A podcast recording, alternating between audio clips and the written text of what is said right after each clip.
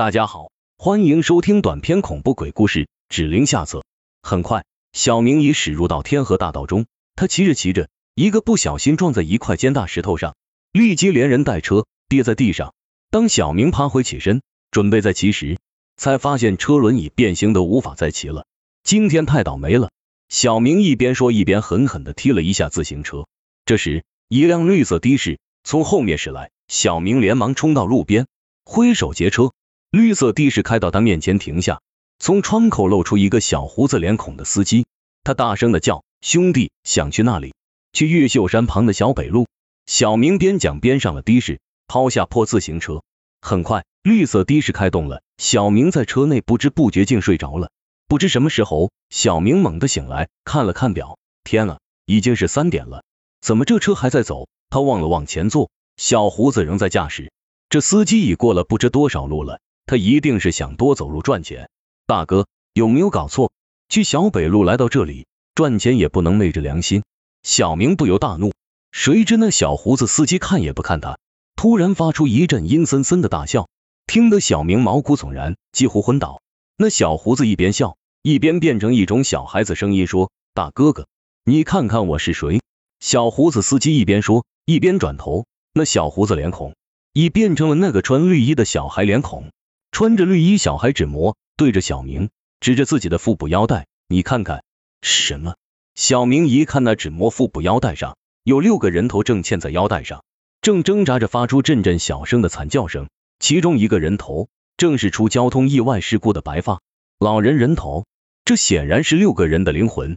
纸模笑着说：“你很快会成为他们中的一员。现在是三点十分，我不怕你。”一边说。一边伸出两只布满利爪鬼手，一下子卡住小明脖子。小明发出一声惨叫，四肢拼命挣扎，可是毫无用处。只摸双手卡力越来越大，小明感到呼吸变得越来越困难。慌乱中，他突然想起法师的话，于是，在挣扎中用手掏出胸衣里的狗血水枪，在慌乱中对着纸模那像白骨一样的脸孔一般开关。吱的一声，一股黑狗血立即喷到纸模脸上。啊！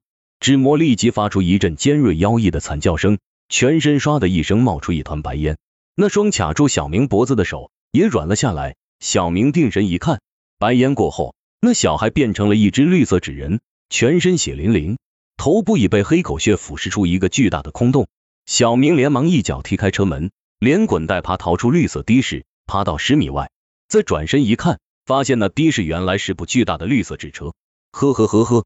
纸车内的纸模脸孔已变得十分丑陋，露出两排长牙。他发出一声巨叫，那双纸手突然变大，迅速膨胀伸长，变成两具十米长巨大纸手，直扑过来，一下子抓住了小明的左手。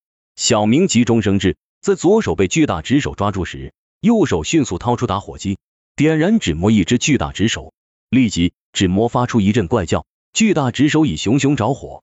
火势迅速成一条直线，由巨手蔓延到纸车内，接着整部纸车燃烧起来，然后一声巨响，整部纸车炸成一个巨大的火球，直升上十几米高空中，轰的一声炸成无数焦黑纸片，如雨点般冉冉落下。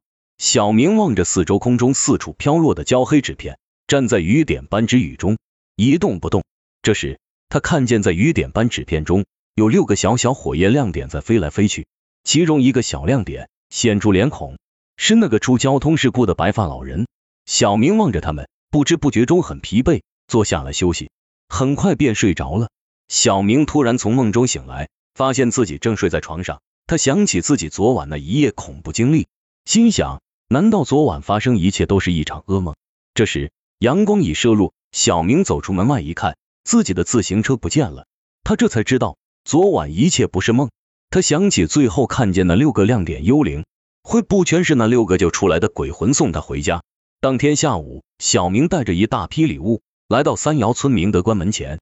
他走进门前，不由大吃一惊，发现关门十分脏，布满灰尘之网。关门内更是蛛网密布，关内老子像布满厚厚灰尘，好像多年没人住一样，和昨晚气息完全不同。他在关内走来走去，叫来叫去，就找不到王法师。他只好走出门外。这时，一个村民走过来，小明连忙走过去，问大哥：“你知不知道王法师今天去了哪里？”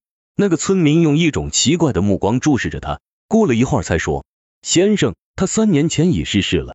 说完走了，剩下小明一个人，呆呆的站在村口路上，久久不能平静下来。感谢大家的收听，我是任任，我们下期再见。